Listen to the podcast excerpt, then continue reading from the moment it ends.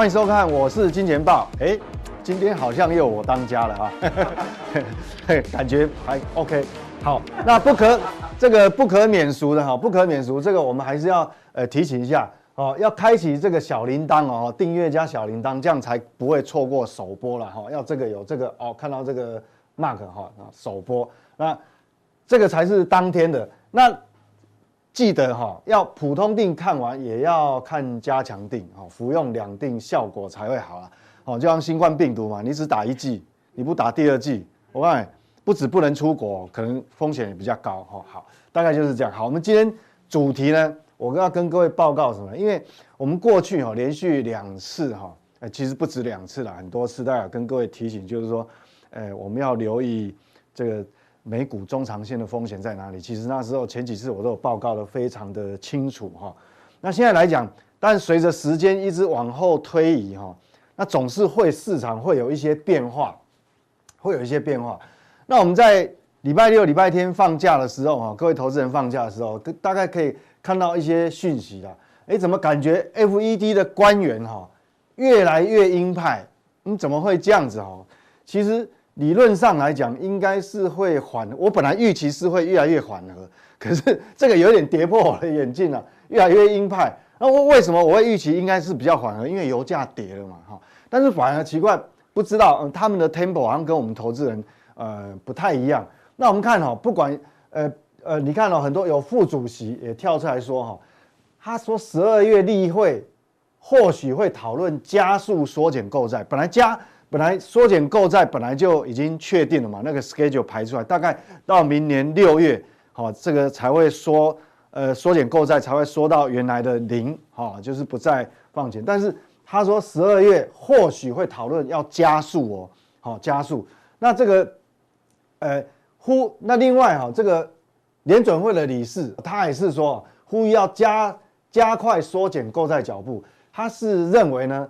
不要拖到六月，要四月前就要结束这个，好，这个所谓的购债，哈，这个缩减购债，把它缩到零，好，那以便能够在二零二二下半年升息。那不止了，哈，有好几个，你看什么路易斯分行的这个总裁，哦，他也是，哦，他更更阴啊，他说要三月前。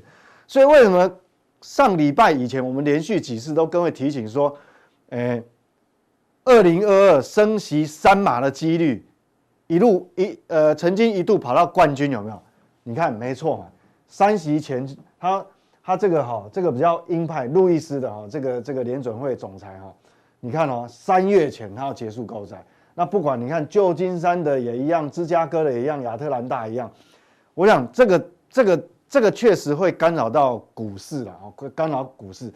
那现在唯一哈，市场上有一种说法，就是寄望说，因为我。各位看到画面上这位女士啊，是有可能被拜登提名为下一任的这个 FED 主席，但现在都不确定。那这只是市场的揣测了啊。那当然也有鲍威尔也有可能继续连任。那市场现在是认为说，如果是由这个女士叫做布兰纳德，如果她被呃出现哈，她如果出现成为 FED 的主席的话啊，可能大家会更高兴。为什么？她是。比鲍威尔啊，鲍威尔还要更鸽派，哦，他是可能就会比较处于是希望啊，尽量能够把这个货币政策是放宽的哈。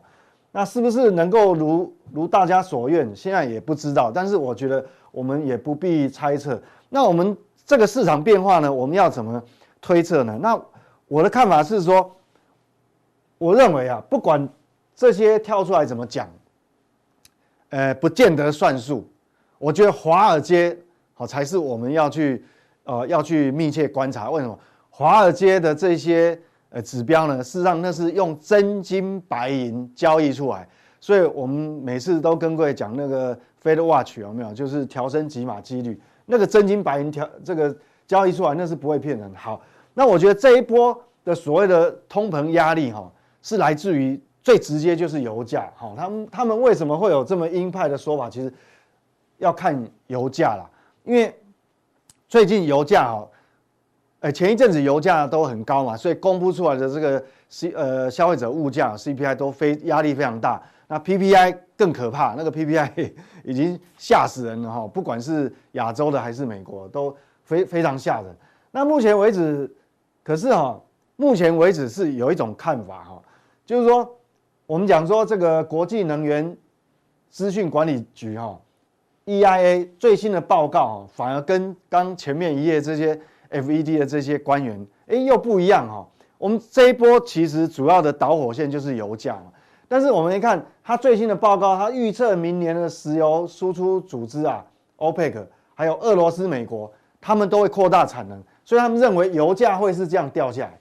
但是现在还没有到二零二二了哈，现在是在大概是在这个地方，他们他认为哈，到明年的年中会掉到大概六十块附近。好，当然这是。这是他的想法，这是预测。那是不是如愿？我们不知道，因为前一阵子这个所谓的像沙乌地阿拉伯召开这个油国组织，他们也不甩美国的呼吁嘛。他们认为他们按照他们的 schedule，按照进度，他没有没有说啊，马上要扩产了，哈。所以所以目前为止，现在就大家，我想，呃，走一步看一步，还是观察。但是我们可以看到哈，目前为止，布兰特原油哦，其实渐渐。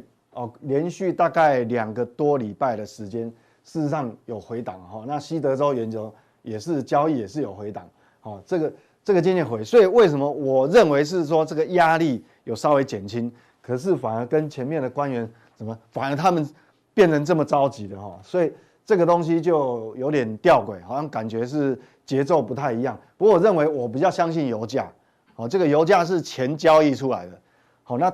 这个比较符合华尔街的，比较贴着市场真实走势。那我们来看哦，既然是这一波的通膨压力哈，是是因为货币政策是看通膨跟就业嘛。那通膨压力这一次是取决油价。那我们来看目前的油价的 K 线，这个是周 K 线，这个是纽约轻原油的周期货的周 K 线哦。那我认为通膨压力其实是还在。虽然最近有回档哦，连续已经三周比较三个礼拜比较明显的拉回，但是我们如果对照，因为我们知道我们在看那个 CPI 的年增率，它是对照前一年的同期。那我们看哈，接下来通膨压力大不大？那我们要看接下来，看去年十二月，十二月那去年十二月的油价是在这个地方，那时候还不一桶油还不到五十块钱。那这一波它油价一路涨涨涨涨到涨上来，到要到三月啊，今年的三月才拉来到六十六，才拉到六十六。那目前的价位是多少？每桶大概七十五，虽然连续哦有拉回，但是每桶油价还在七十五。意思就是说，你没有来到这一段时间的话，其实相对于你的基期还是算低。基期低代表什么？你的通膨压力还是会很高。哦，换算这个这个油品的年增率嘛，所以还是会很高。所以大概我们目前，呃，如果每个月美国公布这个数据的话，逐月公布的话，大概还有三个月，通膨压力还是蛮大的。好，所以其实 FED 的官员他会着急，其实也没有错。为什么？我们看到虽然哈，呃，从十去年的十二月开始哈到。去明年呃，到今年三月，它油价上升的速度很快，等于说基期一直垫高，但毕竟距离现在还是有点距离啊，所以明年呢、如果假设一种状况，假设现在油价停在这边附近不动，就是说目前的油价停在每桶八十美元以下的话，大概好、哦、这个忍受通膨的压力，大概还要忍受将近三个月啊、就是这一段哈、慢慢升上来。那既然这样的话，等于说。呃，当然，十二月的 FED 会议还是有可能去讨讨论所谓刚刚讲的加速啊，加速缩减购债，还是有可能。好，必须要到三月以后，三月开始才会比较舒缓。好，这是目前的我的推算。就假设油价没有大的变动哦，停在这个地方。好，这是油价。那另外我们看哦，其实最近油价一跌哈，对股市好不好？当然是好。我认为当然当然是好。为什么？你若股市一跌，是让最近的十年期公债的这个殖利率哈，也确实有有下降，有下降。好，呃，殖利率下降当然对股市就比较好了哈，这是好事了哈。那另外我们看说原油，那原油我们刚刚讲到原油嘛，哈，那到底有没有可能就停在这个地方，还是还会继续往继续又弹，等于拉回以后继续往上弹呢？好，我们来看一下跟原油库存有关系的哈。除了跟原油库存以外，还有一个就是说，因为最近库存哈是有一点点增加哈，但是不明显。但是我们看另外一个指标，这叫什么？美国运作中的原油专专油井的数量。那这个黑色的曲线是专油井的数量，好，这个每一周它会公布一次新的这个数据了。好，那黄色的柱状体就是周的变动量，好，每一周的增加还是减少？那最近的一周来讲，它是增加。那我们如果看连续的哈，连续图是黑色的部分，是让美国正在运作，等于说有在生产，好，有在生产的这个这些专油井呢，实际上它是逐步在增加，逐步在增加。所以理论上哈，理论上我们来推测这个这个油价应该是有机会就停留在这个高档整理，应该不会再继续往上窜了。如果没有其他的变数的话，哦，如果没有其他变数，应该是会往比较好好的状况走。那对股市会比较呃乐观一点。那如果说油价呢回档以后又站上八十，那我想可能美股压力就会比较大了哈，就会比较大。为什么？因为你的这个这个十年期公债殖利可能先这个债券殖利率又会往上跑，然后呢，我们讲说 Fed Watch 哈这个东西可能预期哈又会往上跳。那另外一个角度哈，除了我们刚刚讲说呃原油的专油井的数据。好，还有库存数据以外，还有一个很重要。我刚讲哦，我比较相信华尔街啦，因为华尔街交易出来的真金白银交出来才是真的。好，你我们暂时不要管 FED 的官员怎么讲，因为有时候他们节奏是落后。那各位画面上看到这纽约轻原油的报价，那这是交易经验，这是过去我长时间的交易经验。我们看哈，我们也看到哦，这个中间这一栏位成交价，这个横的栏位是什么？有一月的合约，二月合约。这纽约轻原油，还有三月、四月一路看到明这个明年的十二月，好，这个是合约，然后中间的是它的成交价。各位看哈，现在在交易的是这个一月份的合约，好，现在是七十五点九，每一桶七十五点九。各位有没有发觉一个很很有趣的现象？二月的七十五点二三，三月七十四点四五，四月的七十三点七二，等于一路往下掉。掉到明年的最后一季了，可能不到七十块。所以这个我们讲说，刚讲说他们呃这个专业机构呃美国的官方机构预期说明年的到明年的年中以后油价好会掉下来，好掉到六十几，哎也不能说它不对哦，因为这是华尔街交易出来的结果，这是真金白银。像在有时候的状况哦，像有时候的状况，我们遇到说远月份的合约。价格比近月份的更高，其实大部分的商品都是这样，这叫合理状态。因为以所谓的你有仓储的成本呐、还有其他的这个物流的成本，理论上你远月份的合约事实上是要比较贵。哦，不管你看你去看农产品也好啦，哦，这个或是有啊天然气也是一样哦，远月份的合约会比较贵。那为什么它会反而远月份比较便宜？这就是预期心理，就是说所有这些市场的这些全球的大户。认为说明年这些油国组组织也好，或是美国还是苏联哦，他们还是会扩产，还是会增加，好，所以这个是最实在的。所以坦白讲哦，我认为说从这样来看的话，其实明年的油价，你只要撑过第一季，好，那通膨的压力确实会降低了，哦，会降低。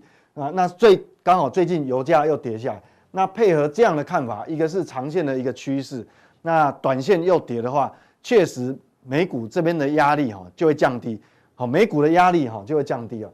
那我们来看哈，那另外一个油价，我们讲说，油价最近跌也会跟一种因素有关系，就是什么？最近的疫情又爆发了，新冠疫情又爆发了，好，这这到底第三波还是第四波，我也搞不清楚哈。但是可能呃股市行情不一定会很在意，但是它还是有一定多少会影响到全球的供应链。好，那我们看到底是哪些地区呢？我们讲说哈，这个新冠病毒爆发，大概欧洲大概以德国，德国有两个国家，第一个是德国，你看它要创新高，昨天这是昨天哦，昨天单日确诊人数又来到三万六，所以这个会影响这个原油的消耗，好，会预期好的能源的这个原原，因为你你整个物流的供应链的假设要荡下来的话，那事实上会影响到原油的消耗，所以你看这个也会影响啊，这个也影响。那倒是反而股市倒并没有反应很激烈啊，因为大家已经麻痹了哈，你第一波、第二波到第三波。大家已经反正习以为常，但是事实上它还是会影响全球的整个物流的供应链哦。好，这个德国，那另外还有欧洲还有哪个地方？除了德国以外哈，还有荷兰。各位看，荷兰荷兰也创新高，单日确诊人数也超过两万。刚刚那个德国是三万多嘛，哈，三万六。荷兰哈也也也这个很严重哈，所以这个东西其实这个会影响到我们很多研判啊。其实呃不只是。这个影响原油的价格啊，还有供应链价格。我举一个例哈，比方讲过去来讲，我们台湾出口到欧洲很比较占比比较多的，像自行车哈，自行车的一些关一些零组件，可能因为新冠病毒爆发以后，你可能物流的呃这个又卡关了哈，那可能出口又会可能搞不好哪个地环节又不顺哈，这个会影响。那还有我们看哦，英国英国是这样，英国是。从头到尾根本就还没有降下来过啊！好，这也是很很奇怪的一个国家哦。那是不是只有欧洲呢？哦，这个俄罗斯也是算欧洲啦。俄罗斯你看一直还在高峰，一直降不下来。好，这个很奇怪，这个很特别的一个国家哈。但是这个可能跟我们关联度，跟我们出口的关联度比较小，但是跟全球的供应链。呃，也会有关系哦。为什么？因为你如果一直降不下来的话，其实对石油消耗的预期还是会有关联。那亚洲，亚洲呢？亚洲就你我们看，跟台湾很类似的这个产业结构哈，比较呃经济结构比较接近的是南韩。各位看到这个南韩哦，南韩最近新冠病毒确也是确诊，也是创创新高。那除了南韩以外，还有一个地方，还有一个地方叫越南。哦，越南第二波又来。所以这个我讲跟我们跟我们有没有关系，还是有哦，因为跟我们在股市的有几个板块哈，出口跟出口这个供应链还是会有关联哈，还是会有关联，所以这个我们要留意啊。所以呃，这个跟能源的消耗哦会荡下来，所以油价回档也是有关系。那最最后我我接下来我们还是要看一下哈，那这个油价一回档以后呢，我刚刚讲对股市是好的嘛。确实是这样子哦，因为股市一回档，我们看这个 FedWatch 哦，马上掉下来。本来上礼拜四，我跟各位看这个 FedWatch 的时候，明年升息三码是排第一名，哎，现在掉到第二名了，掉下来哈，绿色的这一部分有弯下来掉下来。现在，但是呢，升息两码呢排冠军呢，这这还是要两码，好还是跑不掉，好，所以这个东西还是我们要持续去追踪啊。不过至少油价一跌哈。至少对短线对股市一定是好，为什么？因为，因为你这个所谓的通膨预期的压力就减轻了，好减轻了。我想这个是非常重要。那如果反映在这个股市，我想油价掉下来哈，那你当然我们讲这个升这个升息的压力可能有稍微减缓，那对什么科技股市这个影响最最最大了哈，那对它最有利。所以各位看哦，纳斯达克期货它还是创新高哦，哦到上礼拜五它还是创新高。那我我们来讲说，但是我还是要提醒各位，就我们连续好几次有跟各位讲，短线它有动能没有错，但是长线来讲哈，它还是有中长线的隐忧，就是我们上礼拜呃一直跟各位提醒的就是购买力的问题，好，因为它已经连续六个月，好所谓的这个薪资年增率已经。小于这个所谓的 CPI 年增率，已经连续六个月了，不是一两个月。那纳斯达克期货呢？它还在创高。好，那我们看哦，它这个我们这里有一个上升趋势线哦，它在这个它这边是碎步盘间，它也没有办法又很用力喷出来，因为基本上它还是会受限，呃，这个这个所谓的这个上升趋势线的一个压力。那另外，它如果回档的话，各位只要抓一个点，好。两个礼拜前有个低点，只要不跌破这个地方，我想都是 safe。所以现在来讲，油价跌对这个有利。那另外呢，我们来看道琼，道琼就比较走势没那么强。好，因为我们讲说哈，道琼哈有些股，第一个能源走缓的话，有些跟能源相关的股票，它也会把道琼拖下来。那另外上礼拜有一个很重要的股票叫沃尔玛，因为沃尔玛宣布说，因为通有通膨压力嘛，很多成本都上升了，它进口的物价也都上升了，但是它 announce 说，我们的售价不调整，我们要呃要造福这些消费者。那这个讯息一出来，等于沃尔玛也下跌，所以当然我想，所以道琼指数就没有那么强。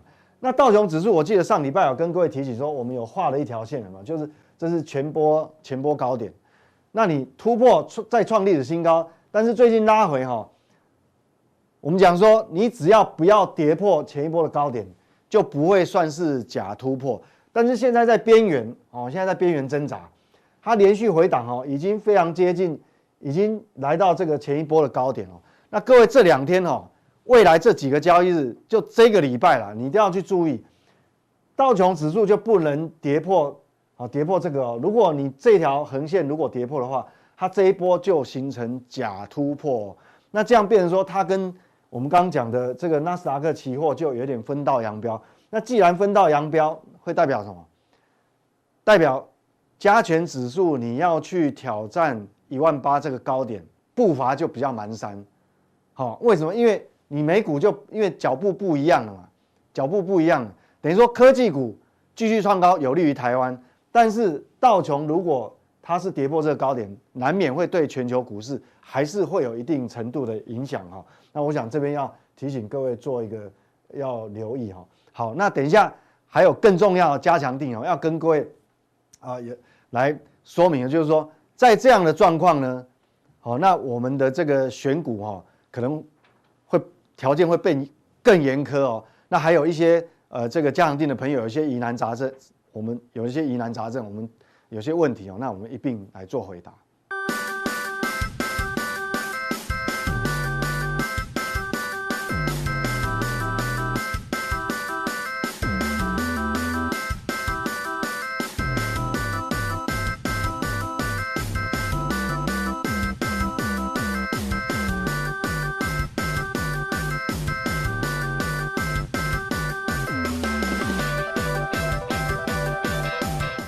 欢迎大家收看这个，我是金钱豹。那我想对于大 K 的问题，我已经不想再多说了啊。好，那我回到正题，还是回到这个节目当中来啊。那呃，台股呢，在这个十一月哦，确实表现得非常的这个强劲啊。那光是十一月份呢，涨过涨呃涨点哦，已经超过了八百点。那如果加上这个呃十月份的反弹的一个走势的话啊，那呃这当近一个半月的时间哦。台股呢已经涨了大概一千八百点左右啊，一千九百点左右，那已经非常非常接近一万八千点的整数关卡了。呃，我想哦，呃，这个投资朋友，如果你最近哦有在这个观察台股的话，应该会感觉到万八关卡又卡关，哈，这个有点好像有点屡攻不上的一个感觉哦。呃，所以哦，这个地方哦，台股呢已经面临一个非常重要的一个关卡区了啊，因为。前面的万八哦，这个这个关卡哦，就一万一八零三四哦，这个前波的历史高点能不能突破？应该在最近哦，呃，不敢说这个礼拜了，我想最近哦要做一个这个决定的啊，到底要不要突破哦？不突破，那这个地方可能就会有一点拉回修正的整理的一个风险了。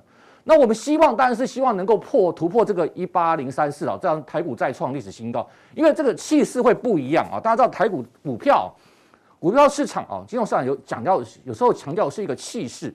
你气势起来，你突破前高，哎，大家信心就来了啊，信心就回来了。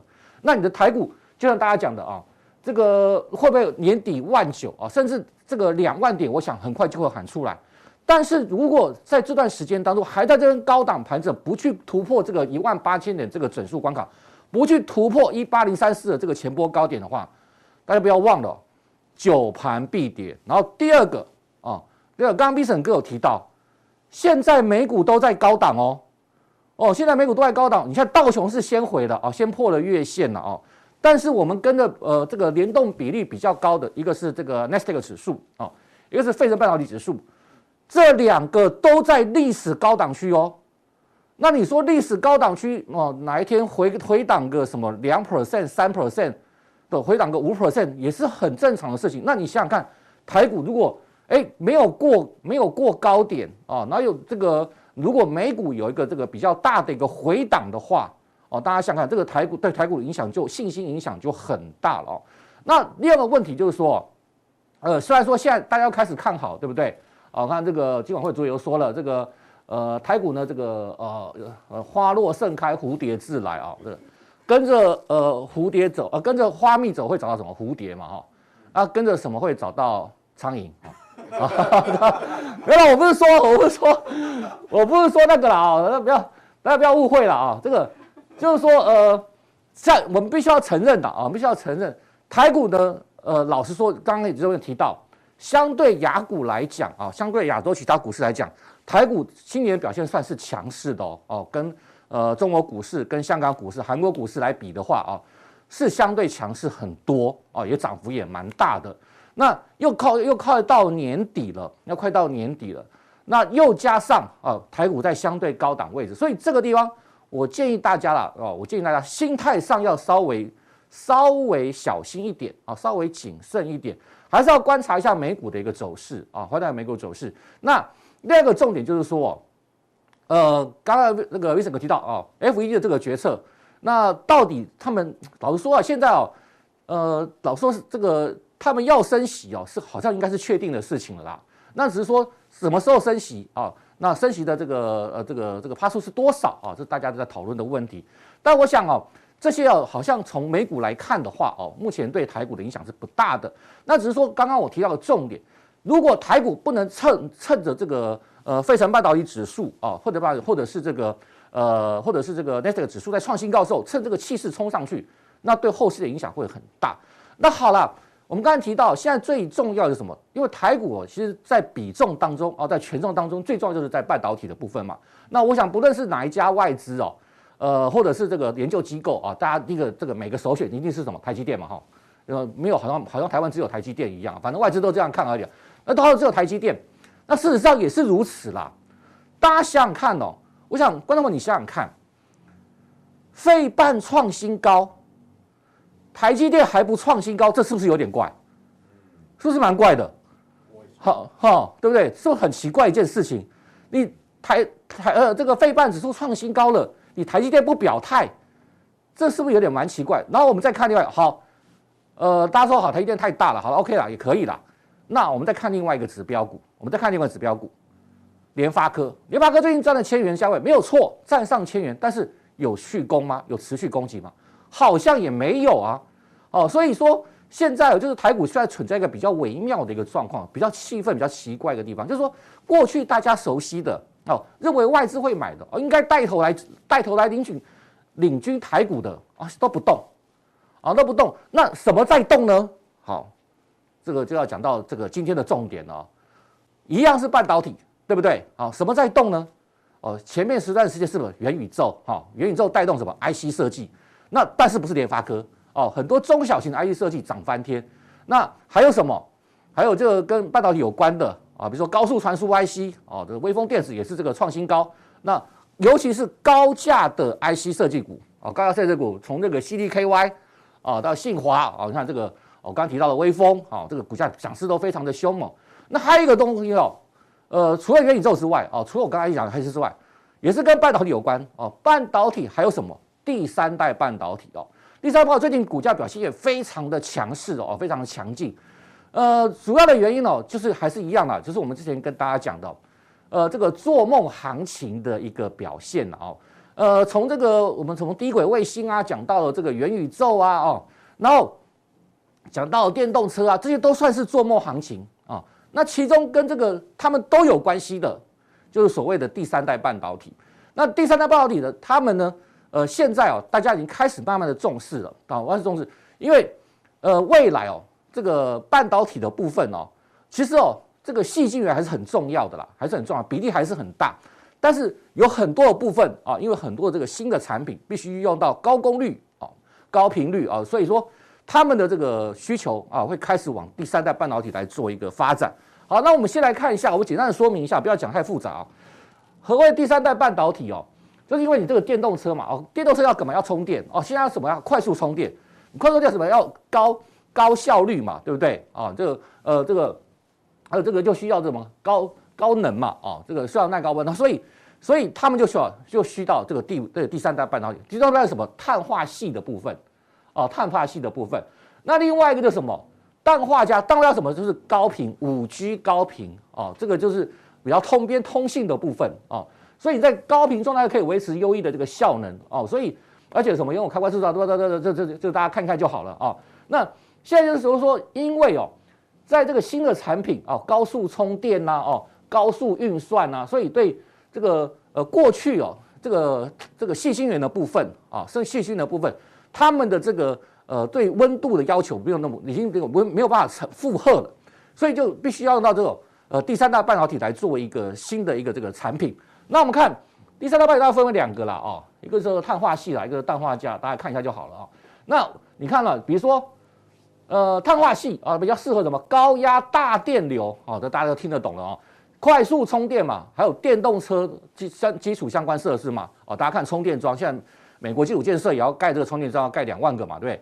所以要充电要快哦，你就用碳化系哦。大家记得这个重点哦，充电要快要用碳化系。好，五 G 怎么样？这个高功率要快哦，要速度连接要快，要用什么？要用到这个呃氮化镓哦。大家再记住这样就可以了哦。大家记住这样可以，不要。不要现在复杂，现在复杂，这个研究伤身体了哈。不要不要这个气氛被就太深了，这个大概知道就好了啊。这个知道这个太深的话不太好啊。然后好，那我们大概把这个这个大家跟大家说明啊，就两个两个重点啊，一个就是呃一个是这个碳化系啊，就是氮化镓。那好，我们就来看哦，台股这段时间哦，还有这段时间哦，呃，第三代半导体有什么强势的个股啊？强势的个股，第一个大家已经知道了嘛，对不对？好汉明集团的哦，三七零七的汉磊这档股票非常的强劲哦，从十月份开始哦，你看股价就一路的大涨哦，这个第十月份的这个做账这个投信做账指标，你看十月份的时候哦，这个投信投信是一路买进哦，一路的买进。那当时大家都在讲啊，呃，这个它的第三代半导体哦，这个发展进入到怎么样哦？然后呢，呃，目前来看的话啊，目前来看的话，它的这个明年会大幅的扩产，无论是在这个碳化矽或氮呃氮化镓这两个部分。啊，开始要大扩产，那未来这个成长要这个呃两到三倍啊，这个氮化镓的部分要成长到到七倍以上，所以呃目但它是在台湾当中哦，台湾当中哦，这个在第三代半导体发展最早啊，也最快的啊，还有另外一个嘉晶嘛，啊，待我们讲到啊，呃，一个是这个汉磊一个嘉金嘛，那他们这两个有什么特点呢？为什么会在第三代半导体当中，大家为什么重视那么那么重视他们两个呢？这两个是同一个集团的嘛，大家知道对不对？还有一个是汉磊嘛，啊，就是汉民集团的。那一个这个嘉晶嘛，他买下嘉晶嘛，所以两个是同一个集团的。那为什么这两个呃最近会这个为什么会这么红呢？为什么法人这么重视这一这两家公司呢？为什么每次看到第三代都要看到这两家公司？一个非常大的重点，因为大家知道，我们再怎么讲第三代半导体，不管是第一代、第二代、第三代，它都叫半导体。半导体最重要的什么东西？晶圆厂哦，所以台积电不断盖晶圆厂，八寸、十二寸一直盖，一直盖，一直盖哦。那这个这个精程不断的制程，不断的这个精进。呃，可是哦，台积电哦，联电哦，他们盖的是细晶圆厂啊，是这个做细晶圆的，做细晶圆代工的。汉明集团汉磊哦，过去它是做功率半导体的，所以它有个很旧很旧的厂，六寸厂。哦，才六寸厂而已，那这个六寸厂现在就变成做第三代半有非常重要的。大家知道，碳化系的六寸的这个晶圆的价格哦，是矽晶圆的五十倍哦，所以它六寸厂就够了。哦，这六寸厂就够了，所以它变成在发展第三代半导体有非常大的优势。哦，不过我们先看，我们刚提到汉磊哦，十月份哦，十月份投信一路的买超，一路的买超，但是哦。呃，最近哦，在高档的位置，为什么股价是涨不上去？哦，投信在十一月开始稍微有一点获利了结的状况，高档获利了结。所以如果要看这一档的话，啊，我经常它是一个领头的指标，它是个领头指标。但是呢，投信在高档稍微做一个获利了结啊。所以我们来看另外一档，好，三零一六的嘉金哦，啊，三零一六嘉晶就同集团的啊，最近开完法说会之后，股路一呃股价一路的狂飙啊，就是为什么？因为在法说会大家已经确定了啊，它在这个第三代半导体的这个基板，碳化矽跟氮化镓的两个基板，基板大概占整个这个占整个这个第三代半导体的成比重大五十 percent 啊，所以等于说它的这个产能哦，明年要大幅的开出来啊，明年大幅的要它的这个你看碳化矽的基板哦，要扩增七到八倍，那这个氮化镓的基本哎要这个扩增提到二到二点五倍啊，那。呃，第三季的这个营收也创下新高哦，前三季 EPS 已经有，老实说赚的不多了啊，赚的不多，但是股价在法说会之后已经强势的一个攻击啊，所以说呃，从这两点看出来哦，呃，不要大家不要只看到什么元宇宙啦哦，什么什么这个 这个呃电动车啦哦，只看到这个电动车其实跟这个第三半导体有非常密切的关系了哦，那还有这个呃，不要只看到天未这个未来的 T 这个低轨卫星啦，那其实我对第三代半导体，那这两档哦，我认为是一个非常重要的观察的指标。那我们在这个接下来的，就是在这个，呃呃，对，呃加强定啊，我会跟大家报告两档啊，也是一样，报告两档第三代半导体的隐藏股啊，隐藏版，不但是在加强啊，还是隐藏啊，隐藏又加强，所以这个呵 呵更难买得到哈，这个这个更难打得到啊，你可能要打四次才打得到，所以我们。呃，如果大家可以有兴趣啊，继续继续收看我们这个加强定，好，我们接着帮大家介绍第三代半导体的隐藏版哦。